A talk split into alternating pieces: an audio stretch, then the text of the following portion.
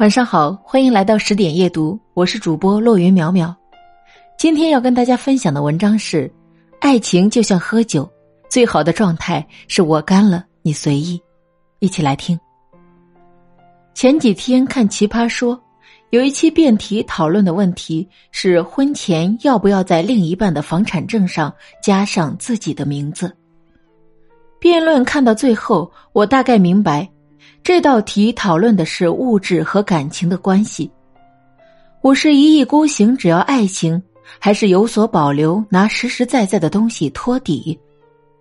一段感情走到谈婚论嫁的时候，大抵是两个人对这段感情最坚定的时候，相信眼前的这个人是可以和自己携手共度余生的人，哪怕能想到以后的生活会出现各种意想不到的难题。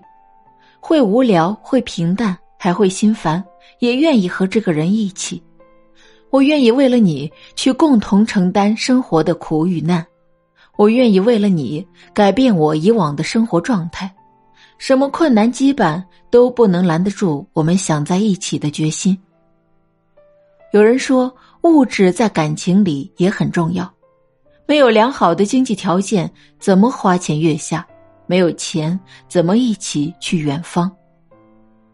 物质很重要，经济基础很重要，可是这个基础不该是某一方提供，让另一方肆意消费享受，而是两个人共同搭建一个关乎爱和未来的小屋，一起生活，一起经历。这一期辩论，我记得一个辩手说过这样一段话。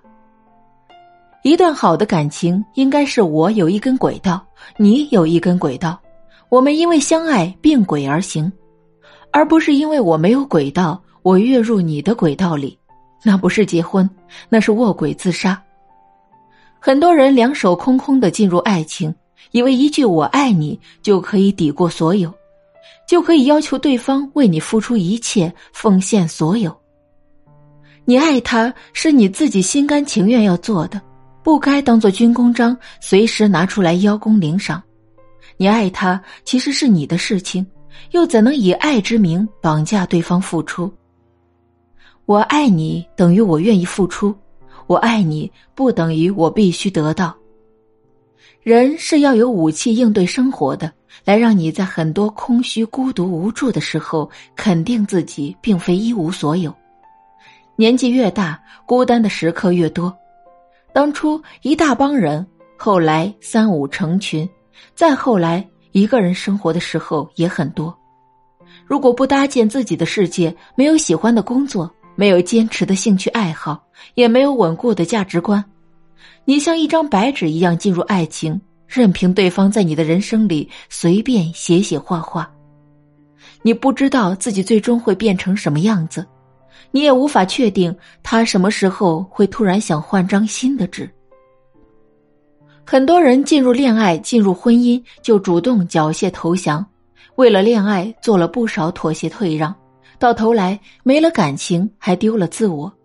我劝他们不要这样，不是不值得，只是不应该。有的人看多了老一辈男人养家糊口、女人生儿育女的标准分工。一谈恋爱就和男人要房要车要包包要口红，却没反问自己是否能做到那时候女性的任劳任怨和大无畏。社会进步很多了，男女分工差异越来越小了，不是买房买车就是男性的必备技能，也不是生儿育女就是女性逃脱不了的义务。这个社会更需要我们练就十八般武艺，而非交出选择的权利。学数学的时候学过一个知识点，叫交集。